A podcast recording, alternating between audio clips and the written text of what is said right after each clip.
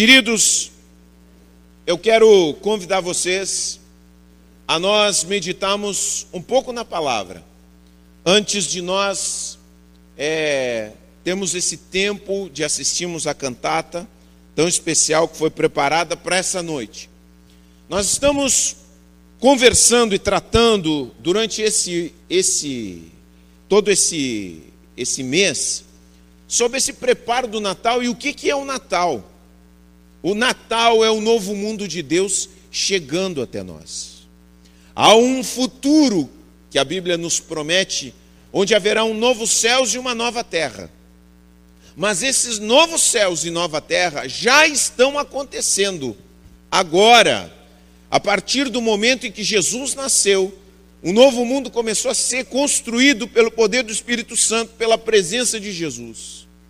E nós vimos que a Bíblia nos fala algumas características desse mundo. Nós falamos que a primeira característica desse novo mundo de Deus a partir do Natal, que começa a ser construído, é que é um mundo onde há um protagonismo das mulheres. Maria é bem-aventurada, Isabel é um veículo de Deus, Deus cala a boca de Zacarias, o sacerdote, Deus tira José um pouco de cena para que as mulheres sejam instrumentos dele nesse novo mundo. Maria é bem-aventurada, Maria é aquela que carrega dentro do seu ventre o Deus menino, Maria é aquela que doa o seu DNA, 100% do DNA de Jesus é de uma mulher, Maria.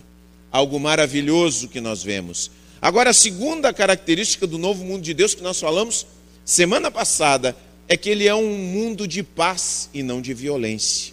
E muitos de nós dizemos assim, mas pastor, e olha o que está acontecendo no mundo. Mas Deus nos chama para fora desse ambiente de violência. Deus nos chama para fora desse mundo de guerras. Deus trabalha o nosso coração para que nós sejamos cidadãos de um novo mundo de paz. Para que estejamos prontos para o momento em que Ele estabeleceu o reino definitivamente aqui nós sejamos cidadãos preparados para a paz. E hoje, nós queremos concluir essas meditações sobre o Natal, falando mais uma parte, mais uma característica importante do Natal para todos nós. O Natal é o dia que Deus escolheu ser homem. E eu quero convidar você a ler a palavra de Deus em João 1,14. A terceira característica, falamos da mulher, do protagonismo, protagonismo da mulher, protagonismo é, dela no, no reino de Deus, falamos sobre a violência e hoje nós vamos falar o dia que Deus decidiu ser humano. Talvez homem fique muito é, de gênero, mas na verdade o dia em que Deus decidiu ser humano. Essa é uma das características mais maravilhosas e mais escandalizantes do cristianismo. Hoje nós estamos acostumados a ouvir que Jesus é Deus e homem ao mesmo tempo. Mas na época de Jesus, na época do Natal, as pessoas tinham uma ideia de que Deus estava completamente afastado. Os gregos, a cultura em geral, no qual Jesus nasceu, tinham uma ideia e um medo de Deus. Os judeus tinham tanto medo de Deus que eles não pronunciavam o nome de Jeová. Eles costumavam falar Shekinah.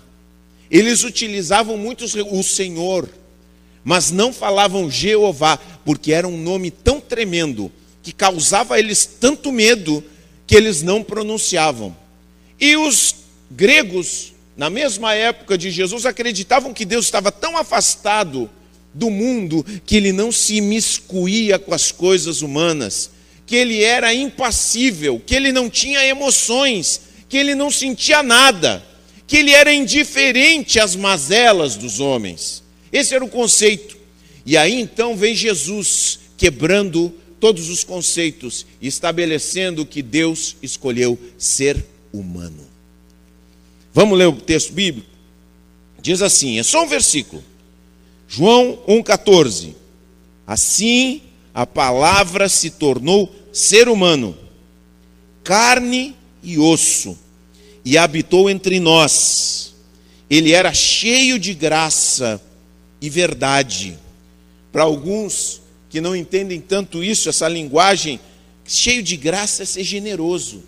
Quer dizer, ele era cheio de generosidade, era autêntico, graça e verdade, e vimos sua glória, a glória do Filho único de Deus. Para aqueles que enxergavam Deus tão distante, agora Deus era um ser humano. Que coisa tremenda. Agora, quando nós olhamos o momento de Deus para se tornar ser humano, nós vemos e olhamos lá para o Éden e vemos que o homem, vejam só, Deus quis ser ser humano, mas o homem no Éden quis ser Deus. Que coisa interessante. O homem quis ser Deus, mas Deus quis ser ser humano. Por que, que Deus, por que, que Deus quis ser ser humano, gente? Porque para Deus, ser um ser humano não é uma ofensa. Para Deus, ser um ser humano é uma palavra que precisa ser resgatada. Ser um ser humano é o que Deus deseja de cada um de nós, é a coisa mais elevada que nós podemos realizar na nossa vida, é sermos pessoas humanas. Aí você diz assim: não, mas eu já sou humano. É claro, nós não somos extraterrestres. Mas nós, muitas vezes, por poucas coisas, e por um projeto de sociedade que nós estamos habituados, por mensagens que nós recebemos, nós nos desumanizamos. Nós achamos que nós temos que ser outra coisa que não seja um ser humano. Desejamos muitas vezes ser máquinas, porque nos ensinam a ser dessa forma. E nós, muitas vezes, com pouquíssimas coisas, nós perdemos a nossa humanidade. E quando nós perdemos a nossa humanidade, nós saímos do plano de Deus, porque o plano de Deus para nós é que sejamos seres humanos. E essa é a grande batalha hoje espiritual, para mim e para vocês, é continuarmos, é aperfeiçoarmos a nossa humanidade. Esse é desejo de Deus, porque se Jesus se tornou carne, ele se torna o protótipo, ele se torna a referência ele se torna aquilo que Deus deseja de cada um de nós, que nós possamos ser seres humanos na sua plenitude. Toda vez que você sofre, eu quero dizer uma coisa para você. Toda vez que você sofre demais, toda vez que você se sobrecarrega, sabe, às vezes a gente está sobrecarregado, às vezes a gente está cansado, às vezes a gente tem um coração que parece que tem uma ferida que ela não, não é curada. Toda vez que você se sente extenuado, toda vez que você se sente cansado da vida, é sinal que você está deixando o projeto de ser um ser humano e está se tornando outra coisa que não é o projeto de Deus.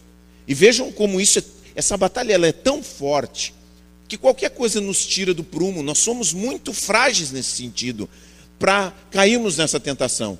Presta atenção. Você pode olhar, né, uma pessoa recebe um cargo especial. Você já viu um amigo seu, uma pessoa próxima sua, que era uma pessoa bem acessível, ela recebe um cargo de chefe, de encarregado. Aí o que, que acontece com o chefe, com o encarregado? Ele muda. Quantos já presenciaram isso? De ter um amigo que, quando se torna chefe, líder, muda completamente. Você já viu uma pessoa que recebe um diploma e muda a atitude em relação aos outros? Porque tem um diploma. Ah, eu recebi o diploma de médico. Ah, eu recebi o diploma de engenheiro. Agora sou engenheiro, advogado, o que seja. Muda completamente. Por quê? Porque nós somos tentados facilmente a sair da nossa humanidade. Deixamos de ser aquilo que somos e nos tornamos um ser artificial. E Deus quer nos chamar novamente a nós estamos com os pezinhos no chão. Você pode olhar isso acontece com os outros e acontece com a gente também. Nós também, às vezes, demandamos dos outros que se desumanizem. Vou dar um exemplo para vocês aqui. Ó, hoje é dia de Copa do Mundo. Hoje, né, alguns sofreram vendo a Argentina ser campeã, outros ficaram alegres pelo Messi. Nós temos até gente aqui com, com, a, com, a, com a camisa da, da, da Argentina, nos lembrando que não fomos campeão, campeões. Agora, mas é, uma, é muito interessante, presta atenção nisso. O Brasil perdeu nos pênaltis. Eu nunca vi um povo tão terrível para criticar um outro ser humano. Não, podia ter errado, tinha que ter batido assim, tinha que ter feito assim. Todo mundo sabia o que tinha que ter sido feito, como tinha que bater aquele pênalti. Mas o fato é que os atletas, e a gente às vezes pensa, ah, eles ganham bem. O fato é que os atletas, apesar de ganharem bem, eles são seres humanos. Eles erram. Eles ficam nervosos. Eles têm um mundo inteiro e nós muitas vezes cobramos dos atletas que eles sejam super-homens. Nós queremos ver super-homens. Às vezes somos assim com os nossos pais. Quantos de nós, nós filhos, ficamos cobrando? Tem filho que cobra até o final da vida o que, que o pai e a mãe não fez. Agora eu quero dizer, pais são imperfeitos. Às vezes nós queremos que o pastor também seja um super pastor. Ah, não, pastor, né, que né, tem que mostrar que é forte, que não tem problema e tal. Nós queremos e exigimos das pessoas que estão na nossa volta e que são importantes para nós, muitas vezes exigimos que eles sejam não humanos. Que eles sejam uma raça de super-homens. E a Bíblia nos diz que Cristo se fez carne e osso. E o projeto da sua humanidade, Jesus não era um super-homem. Ele era um homem que elevou o nosso conceito de humanidade, do que, que o homem deve ser ou não deve ser. E é isso que eu quero compartilhar com vocês, rapidamente. Algumas características do que, que é ser humano. Fundamental que Jesus assumiu e que nós precisamos assumir. O Natal é sobre isso. É Deus se tornando homem é Deus assumindo humanidade e nos chamando a cada um de nós a também assumir humanidade. Porque quando assumimos a humanidade, a nossa vida é mais leve. Presta bem atenção. Quando nós assumimos a nossa humanidade, a nossa vida é mais leve. A nossa vida, os, os, aqueles fardos que estão sobre nós, eles são desfeitos, eles são aliviados, eles ficam leves. Quando nós nos tornamos mais humanos, a vida é mais feliz, a vida é mais. É, a gente aproveita mais a vida quando a gente assume a nossa humanidade. Mas é uma luta, é um reaprendizado, é um entendimento renovado que precisa acontecer na nossa vida. A primeira coisa fundamental é espontaneidade. Nós estamos aqui no culto. Muitas vezes nós estamos no culto e achamos que todo mundo tem que estar, sabe, de um jeito assim. Estamos na hora do louvor, que é esse momento especial, maravilhoso, que nós nos alegramos. Aí parece que todo mundo tem que estar como um soldadinho de chumbo. Parece que se você levantar a mão, opa, que isso? Cara mais estranho, de repente outra pessoa bate palmas e se alegra, alguém diz um glória a Deus. E as pessoas olham, porque nós vamos perdendo, nós ficamos tão encaixotados que nós chegamos em um determinado lugar, você tem que ter uma determinada maneira de se comportar. Então, em todo lugar parece que vão nos encaixotando, que nós temos que ser de uma determinada forma, que todo mundo tem que ser igual, que todo mundo tem que falar igual, todo mundo tem que se expressar igual. Você vai agora, você olha, por exemplo, os coaches, né, que ficam ensinando como é que tem que ser e não tem que ser. Parece que todo mundo utiliza a mesma linguagem. Se usa uma linguagem diferente, todo mundo condena, porque parece que está tudo padronizado, parece que nós nos tornamos máquinas. Há um projeto e uma expectativa que sejamos máquinas. Muitas vezes, o trabalhador, em, em, dependendo de como for a empresa onde ele está trabalhando, se espera que ele seja uma máquina de trabalhar. Que ele não sinta, que ele não se deprima, que ele não chore, que ele não se entristeça, que ele faça muitas horas extras, que ele nunca diga não para a empresa. Não pode dizer não para a empresa. Tem que estar sempre presente, tem que viver para a empresa. Sabe quem é que vive para a empresa? Máquina. E nós não somos máquinas, nós somos seres espontâneos. Uma jornalista, eu estava vendo um vídeo dela, ela disse assim, dando um depoimento.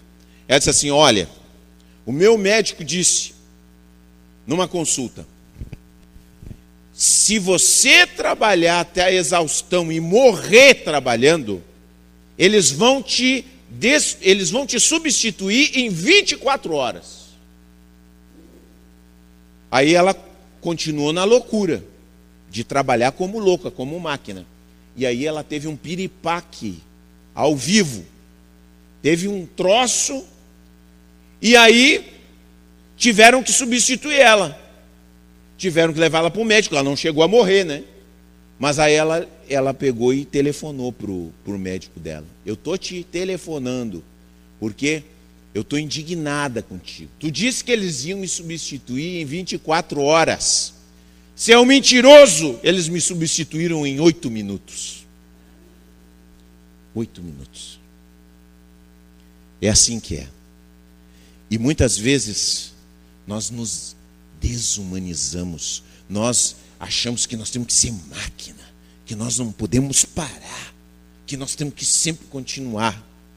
E Jesus vem nos ensinar que nós não somos máquinas e que nós precisamos resgatar dentro de nós algo humano, que é espontaneidade. Jesus, que era Jesus, que era Deus, tomava sustos.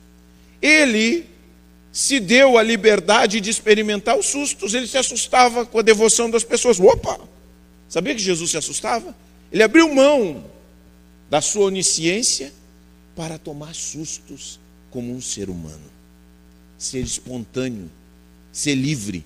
E as pessoas chegavam perto dele, e as pessoas talvez pensassem assim: é, é, é, ah, Jesus vai responder isso, Jesus vai me falar. E Jesus era sempre imprevisível. Sabe por que, que Jesus era imprevisível? Porque ele era um ser humano, e seres humanos são imprevisíveis, são espontâneos. Muitas vezes você está com vontade de dar um abraço numa pessoa, você não dá um abraço. Porque, ai meu Deus, o que, que vão pensar? Já não aconteceu com você?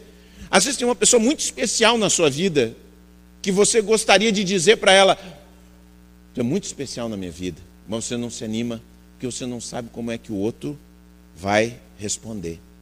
Mas seres humanos são assim. Jesus vem nos ensinar, pelo seu projeto de vida, por aquilo que ele fez, que ser um ser humano é uma coisa boa. E é uma coisa que precisa ser resgatada em nós. E o ser mais espiritual do mundo não é um ser distante, mas é um ser plenamente humano. Então você imagina aquele Jesus que você vê assim, às vezes, naqueles quadros, você olha Jesus assim, olhando para cima e nunca olhando para as pessoas. Esse não é o nosso Jesus. O nosso Jesus virou carne e osso tocou nas pessoas, foi acessado pelas pessoas, e as pessoas disseram: ele era generoso, ele era cheio de vida, vimos sua glória como a glória do Pai. Que coisa maravilhosa. Mas não só isso, gente. Não é somente a espontaneidade que faz parte da humanidade, mas também a vulnerabilidade. Nós somos pessoas vulneráveis. Jesus se fez vulnerável. Jesus se deixou da tapa. Teve gente que bateu em Jesus, teve gente que pregou Jesus na cruz, teve gente que ofendeu a Jesus, teve gente que deu as costas para Jesus. Jesus se fez vulnerável.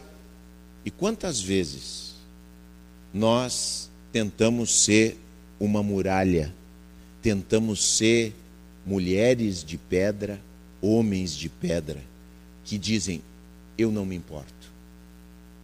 Você se importa, sim. Eu e vocês temos feridas. Quantos têm feridas aí dentro do coração? Se você acha que não tem, é porque você não se conhece. Todos nós temos feridas dentro do nosso coração. Sabe por que, que nós temos feridas no nosso coração? Porque nós somos vulneráveis. Porque palavras duras doem no nosso coração. Porque atitudes indiferentes doem no nosso coração. E muitas vezes nós não admitimos para nós mesmos que está doendo.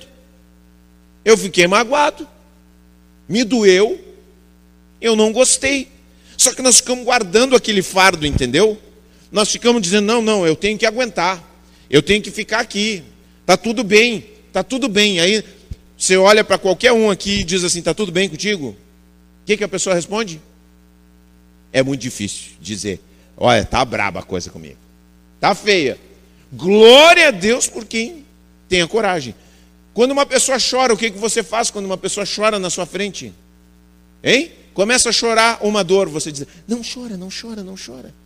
Por que, que nós dizemos isso? Porque nós não sabemos lidar com a dor do outro. Só que a dor está presente no meu coração e no seu coração, e nós temos que aprender a sermos seres humanos que aceitam que tem suas feridas dentro do seu coração, que precisam ser curadas e que aceitam que o outro que está perto também tem feridas que precisam ser curadas, que precisam ser ouvidas. Quantas vezes uma pessoa diz para nós: Eu te amo. E a gente bate nas costas, obrigado. E a gente não tem coragem de dizer eu te amo também. Tu é muito importante para mim. Isso é fundamental, gente. E nós vamos perdendo isso porque nós ficamos com medo. Nós estamos com medo na nossa sociedade de assumirmos nossa humanidade.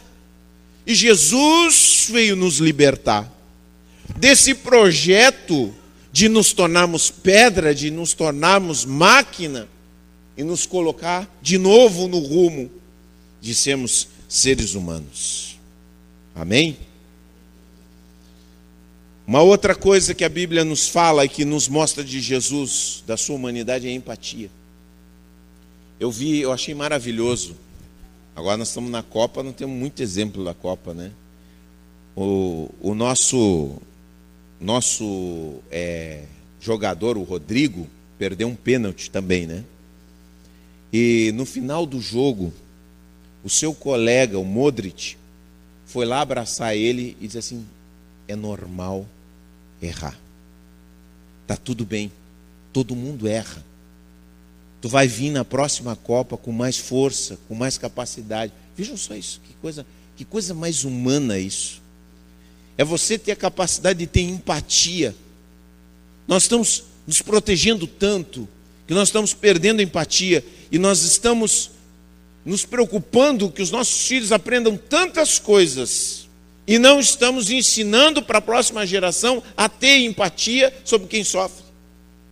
Na verdade, hoje em dia, com os rios, com os videozinhos, nós estamos acostumados a rir da desgraça alheia. Nos divertimos com a desgraça alheia. Mas estamos desaprendendo a nos solidarizarmos com as pessoas. Um ser humano, na sua plenitude, é um ser que se dói pela dor alheia e que não se permite se deliciar com a dor do seu inimigo, porque isso é crueldade. Ah, meu inimigo está sofrendo, que delícia. Olha, gente, aprender empatia hoje em dia é mais importante do que aprender matemática. Só que nós não estamos ensinando os nossos filhos a empatia. Nós queremos que eles tirem 10, mas nós não nos importamos que eles tenham empatia pelos seus familiares, pelos seus colegas, pelos seus vizinhos. Se nós quisermos o um novo mundo de Deus na nossa vida, na nossa família, nós precisamos resgatar a capacidade de empatizarmos com o outro. Ter empatia é muito mais importante do que conhecimento teológico. Às vezes a pessoa conhece a Bíblia, mas não conhece o amor, não conhece a solidariedade. Aquele que é solidário conhece a Deus, aquele que não tem solidariedade no seu coração, nunca conheceu a Deus, pode ir numa igreja, pode frequentar lugares religiosos, pode fazer orações bonitas, mas o seu coração não foi tocado por Deus, porque Jesus sentia compaixão pelas pessoas. Solidariedade é o que nos faz ser seres humanos. Se doer pelo que o outro está passando. Entender, se colocar no lugar do outro. O Verbo virou gente, o Verbo virou carne e osso.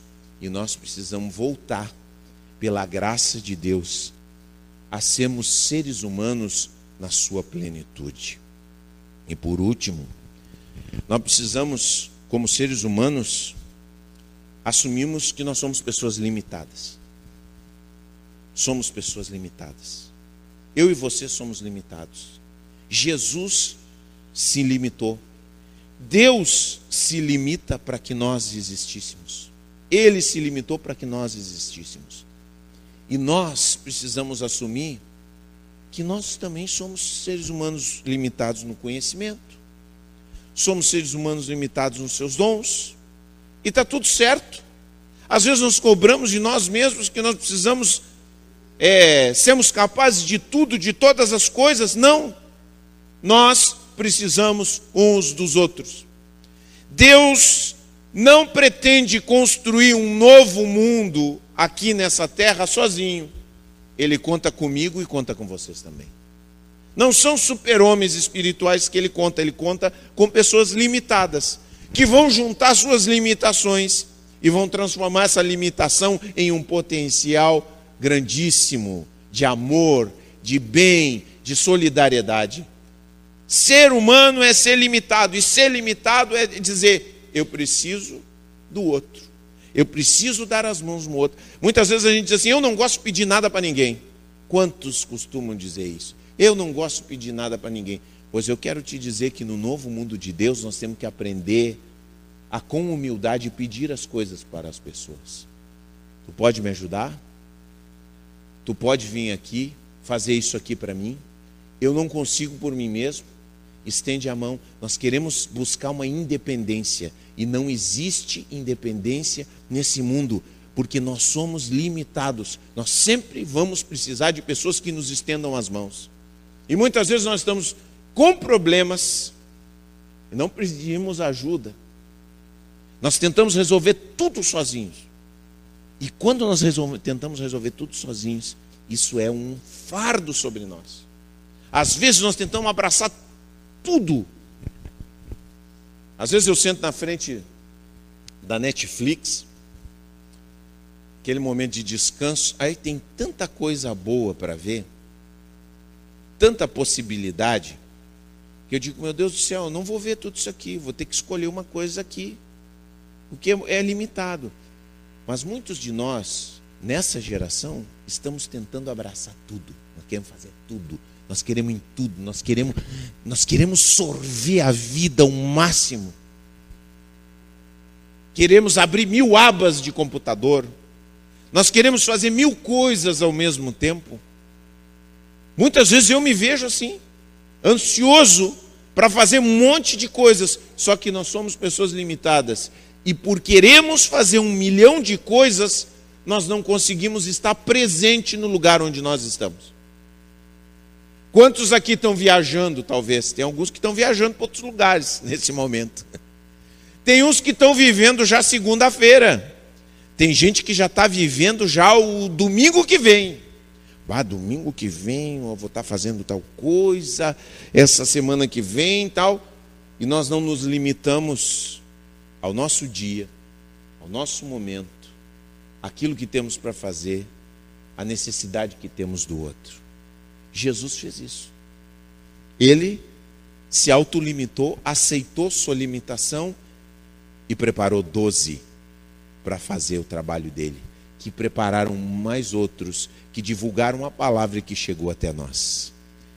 Então, se quisermos uma vida abençoada, se quisermos uma vida conforme o plano de Deus, a maior limitação nós temos que admitir: nós não podemos viver sem Deus.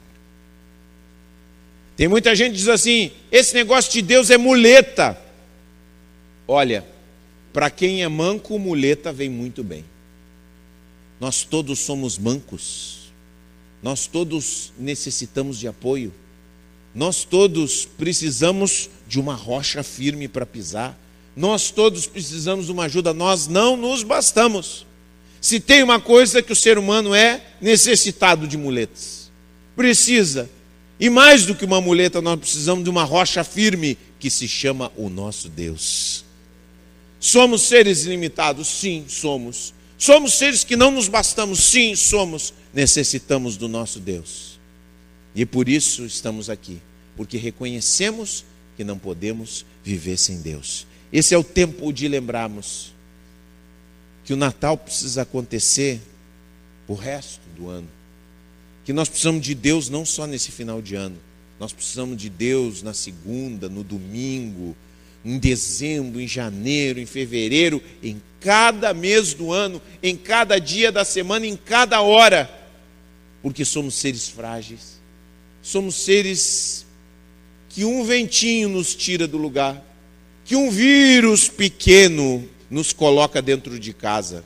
Somos seres frágeis que precisamos abraçar quem somos para podermos descobrir a vida mais plena possível.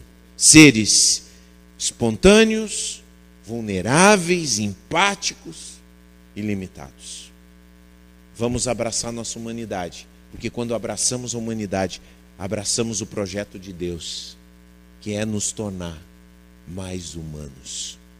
Que possamos, pela graça de Deus, no ano que vem, nos dias que virão, nos tornarmos pessoas mais humanas. Deus me livre, Deus me livre. Eu, eu, eu, eu peço sempre para Deus, eu não quero ser aquele religioso carrancudo sabe, de cara amarrada, que parece que chupou limão com sal. Deus nos livre de uma espiritualidade desumana. Deus o livre, Deus nos livre de uma vida maquinal. Deus nos livre de uma vida que é uma pedra, um coração que se endurece porque quer fugir das realidades e das dificuldades. Deus nos livre desse projeto de vida e nos coloque um projeto novo, que é o projeto de viver esse Natal de um Deus que assumiu nossa humanidade, carne e osso. Que sejamos carne e osso, que sejamos plenamente humanos para vivermos o projeto de Deus na nossa vida. Vamos ficar de pé em nome de Jesus.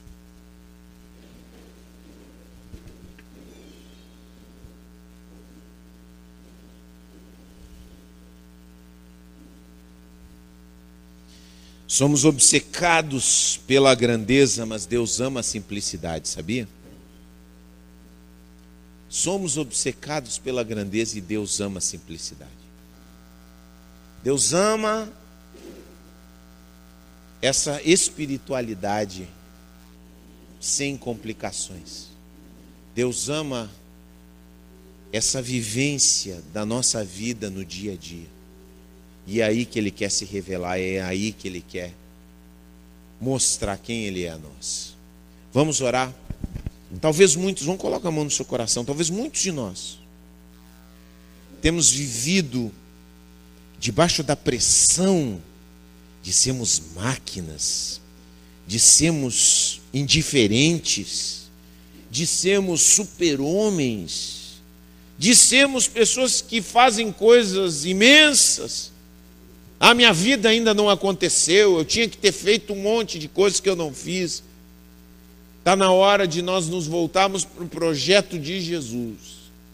Vivemos cada dia, vivemos cada momento no amor, no bem que Ele nos chamou para viver, em comunhão com Ele, porque nós nascemos para viver com Deus. Nós nascemos para andar com Deus, nós nascemos para sermos de Jesus, nós nascemos para termos intimidade com Deus, nós nascemos para sermos guiados por Ele, nós nascemos para andarmos de mãos dadas com Deus.